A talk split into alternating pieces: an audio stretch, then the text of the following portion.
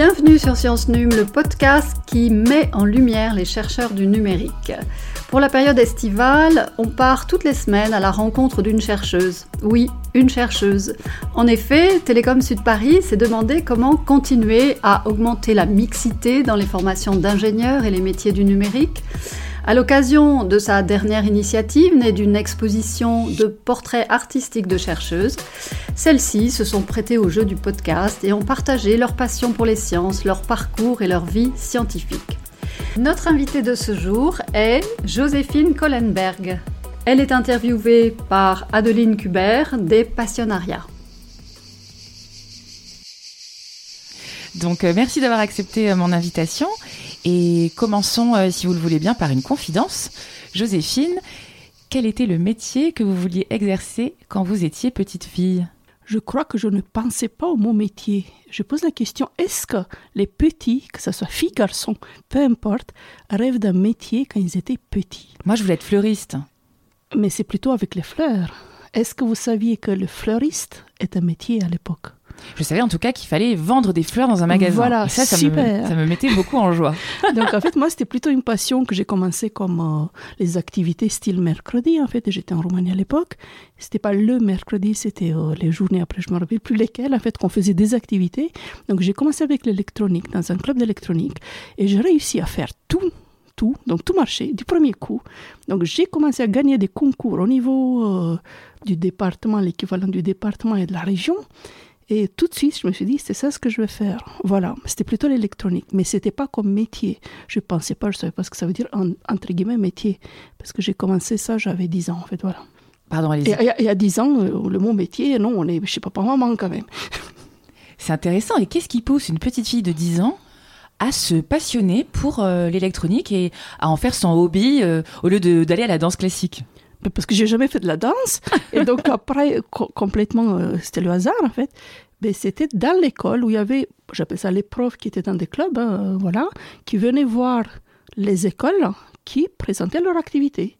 Je me suis dit, tiens, est-ce que, en fait, je me rappelle plus, en fait, est-ce que c'était une question de timing que j'étais disponible? En fait, ça, ça je me rappelle plus. Euh, parce que bon, franchement, le prof, euh, il n'était pas top non plus, quoi. Mais en fait, je suis, donc je sais pas ce qui m'a attiré vraiment pour aller pour le premier cours, en fait, pour la première activité. Ça, je sais pas dire, en fait, je me rappelle plus. Cela dit, une fois dans l'activité, c'était super intéressant parce qu'il nous expliquait, il y avait un peu de théorie, donc on comprenait ce qu'on faisait. Et moi, ben, après, on soudait, on faisait vraiment des, des circuits. Et donc, quand tu fais un petit chien, un vrai petit chien joué avec on appelle ça des petites ampoules dans les yeux qui marchent et qui tournent la queue comme ça. et du premier coup, ben voilà, donc après, tout a marché pour moi. Donc c'était rigolo.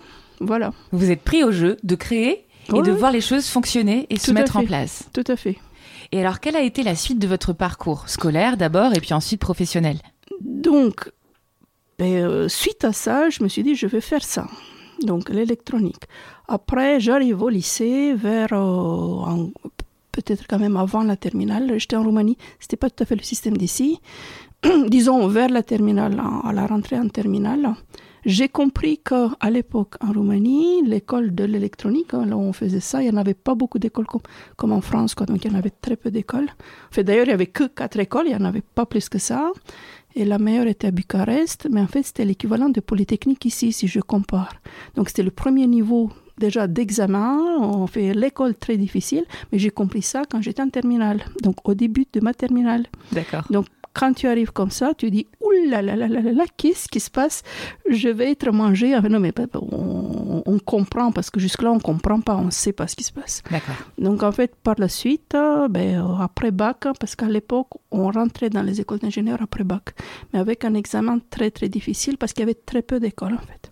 Et après, c'était que si tu n'entrais pas dans l'école que tu choisissais, comme je disais, avec quatre écoles, donc on n'était pas répartis dans les trois autres écoles. Donc, tu ratais, point barre. Et après, tu étais obligé à travailler. Donc, tu pouvais pas rester chez papa, maman pour préparer l'année d'après. Tu étais obligé de travailler. C'était une période du communisme où le chômage n'existait pas. Tout le monde travaillait.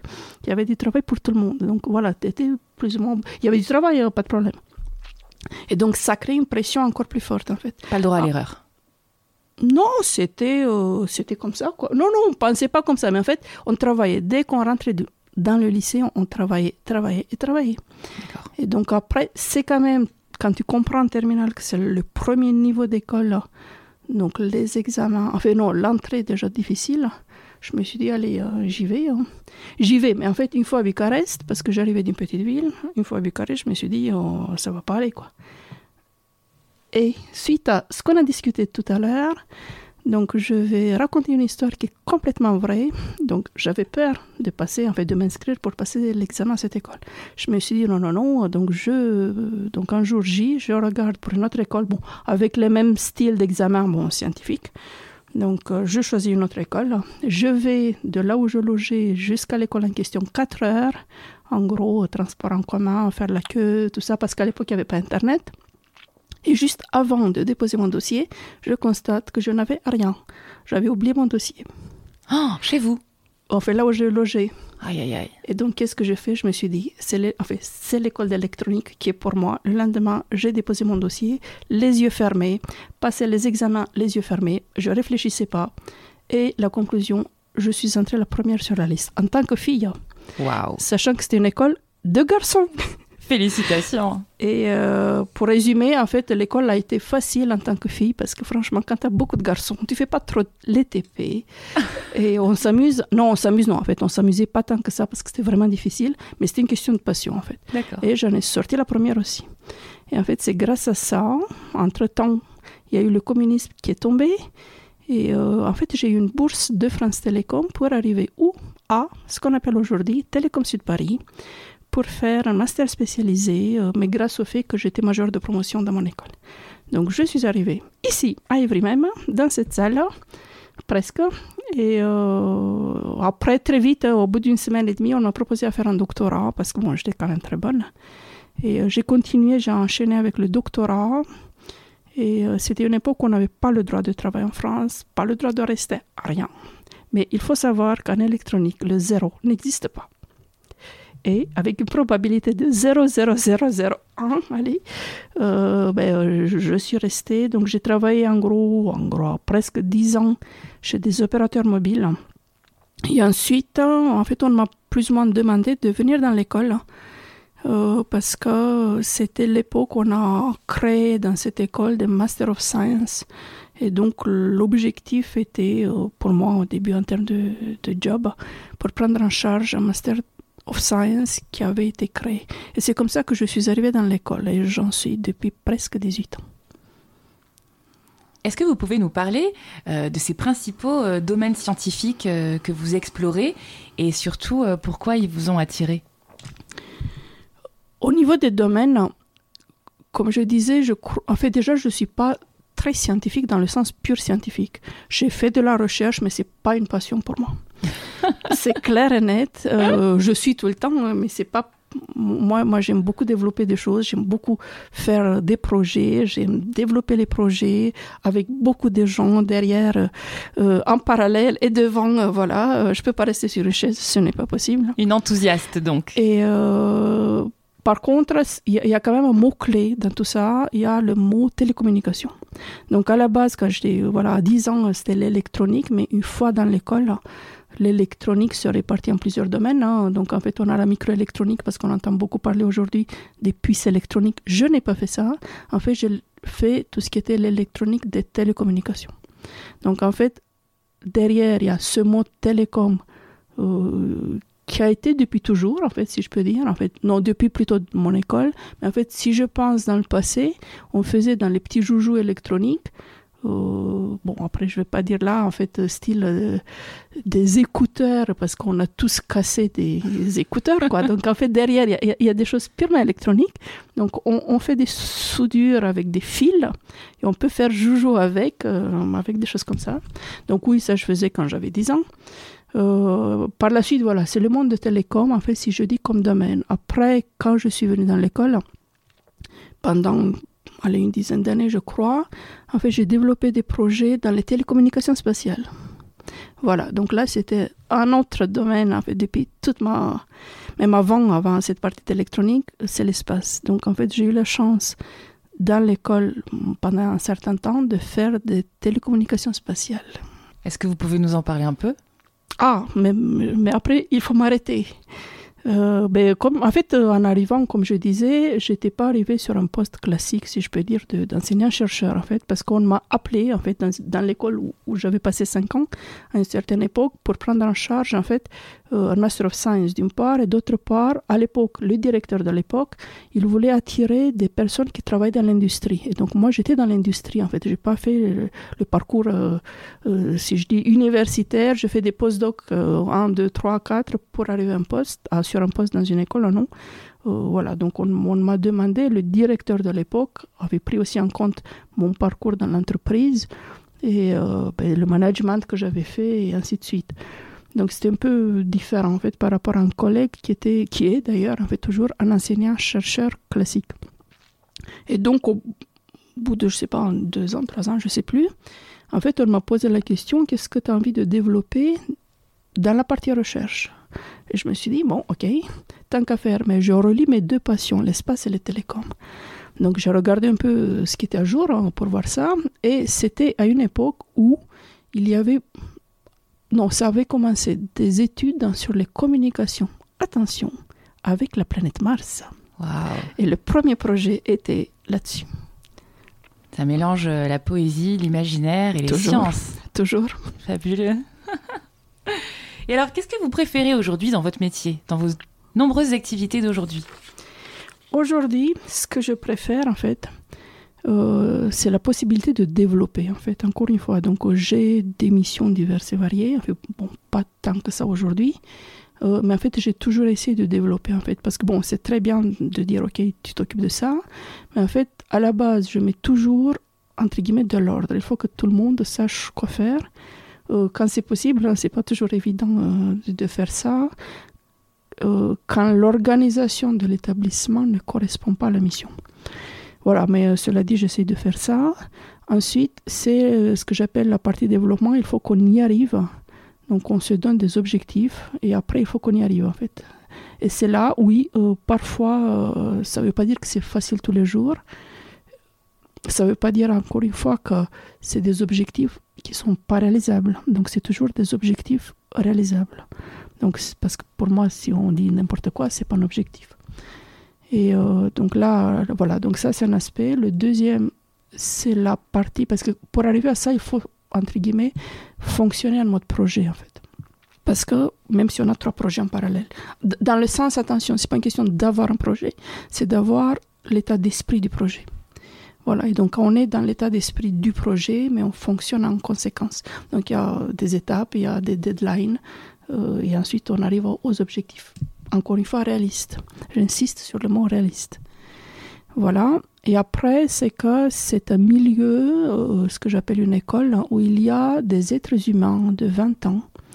Parce que les étudiants les plus jeunes, euh, même à la limite, ils, sont même après à, à, 18 ans ou 17. Euh, et après, jusqu'à 60 ans, j'en ai eu quelqu'un qui s'approchait de 70 ans. Je ne savais pas son âge.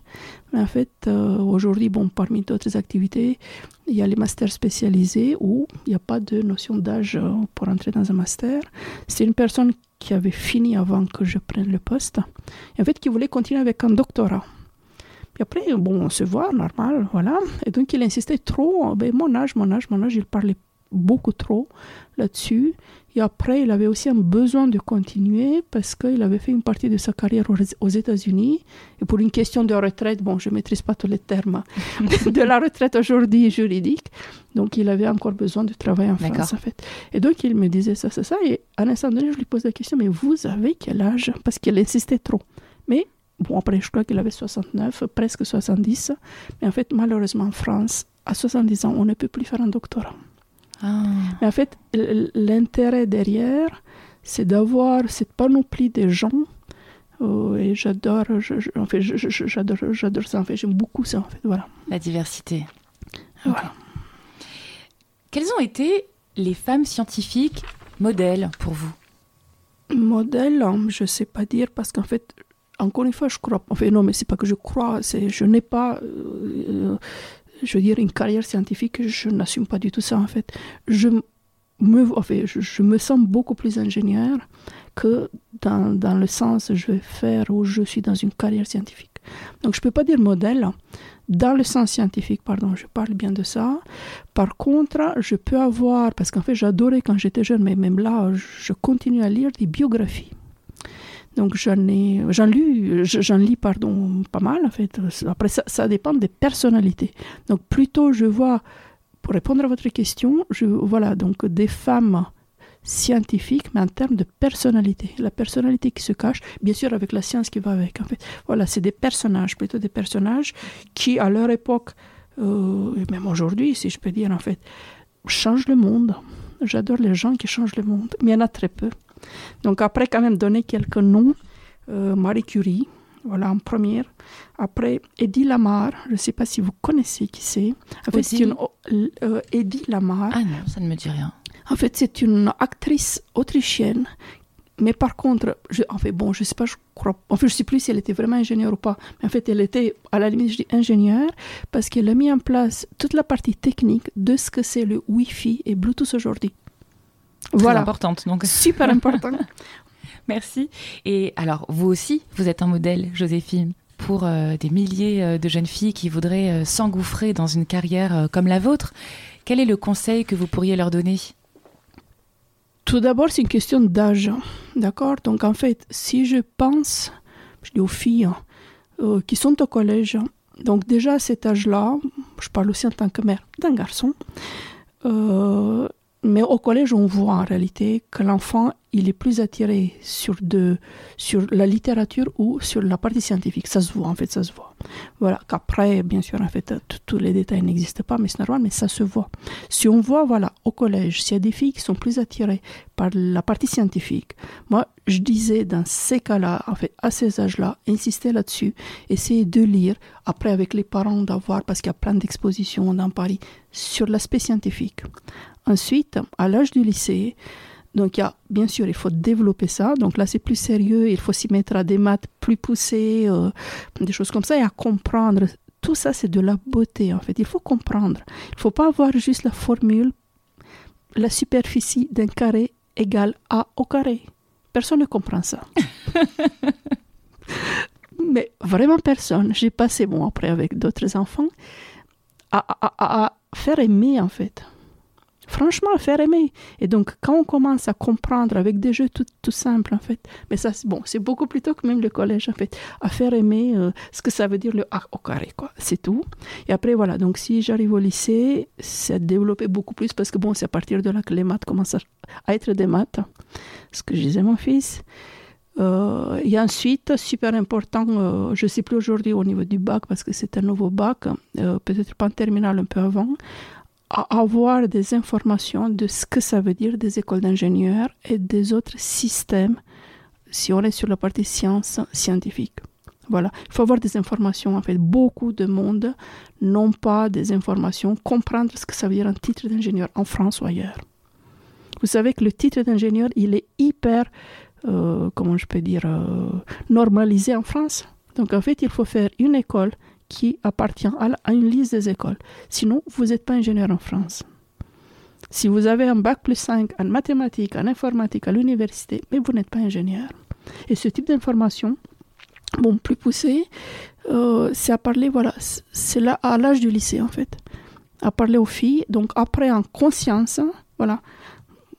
Donc tout le monde est informé. Après, bon, on, est là de, répondre aussi. Hein.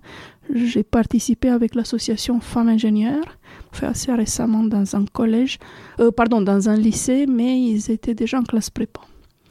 Et voilà, donc euh, ça c'est l'âge du lycée où il faut parler, il faut faire comprendre les systèmes, que ce soit en France ou ailleurs, de ce que ça veut dire ingénieur ou euh, ce que ça veut dire les études à l'université en informatique, si je prends l'exemple comme ça, c'est très bien, tu peux être major de promotion, mais tu n'es pas ingénieur. Désolé. Voilà. Et après, voilà. Donc ça, c'est avant d'entrer dans l'école d'ingénieur. Merci beaucoup pour euh, toutes ces informations et, ces partages qui sont très éclairants. Euh, on va terminer cet entretien avec la dernière question qui est si vous aviez un blason, je vois qu'elle vous met en joie cette question, à quoi ressemblerait-il et surtout quelle en serait la devise? Euh, donc là, c'était un travail de réflexion profond pour moi. En fait, j'ai réfléchi à ça quand même un peu avant, comme vous voyez ici.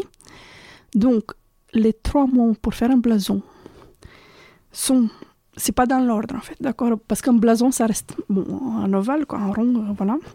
Donc, télécommunication, la Terre, la planète Terre, et attention, je vais dire un homme, une femme, comme humain en fait, d'accord Voilà. Donc là, je vais vous montrer après. J'espère que vous avez déjà entendu parler de Dali. En fait, l'intelligence artificielle Absolument. qui fait des images. J'ai même utilisé. Vous avez fait votre bien blason sûr, comme j'en ai quatre. Ah, montrez-les-moi Tout de suite, là. Voilà. Alors, pour nos auditeurs et nos auditrices, la forme est évidemment euh, circulaire. Les couleurs principales sont dans des camailleux de bleu avec des oranges, des épis de blé façon euh, César. Englobe la sphère euh, du blason et on peut y voir à l'intérieur la planète Terre, la notion de réseau, de connexion et des anges également, la notion spiritualité. Voilà comment je décrirais le blason que j'ai sous les yeux de Joséphine. Donc là, après euh, la devise, par contre, la devise, c'est moi, avec mon cerveau, moi, n'est-ce pas? Donc je reste dans l'esprit de télécom. Bon, télécom, c'est. ben, Je crois que voilà, ça, ça a été le point, euh, euh, le fil rouge, si je peux dire, depuis ma jeunesse. Bon, pourquoi? J'en sais rien, c'est comme ça. Donc, la devise est connecter les gens, rapprocher les cœurs.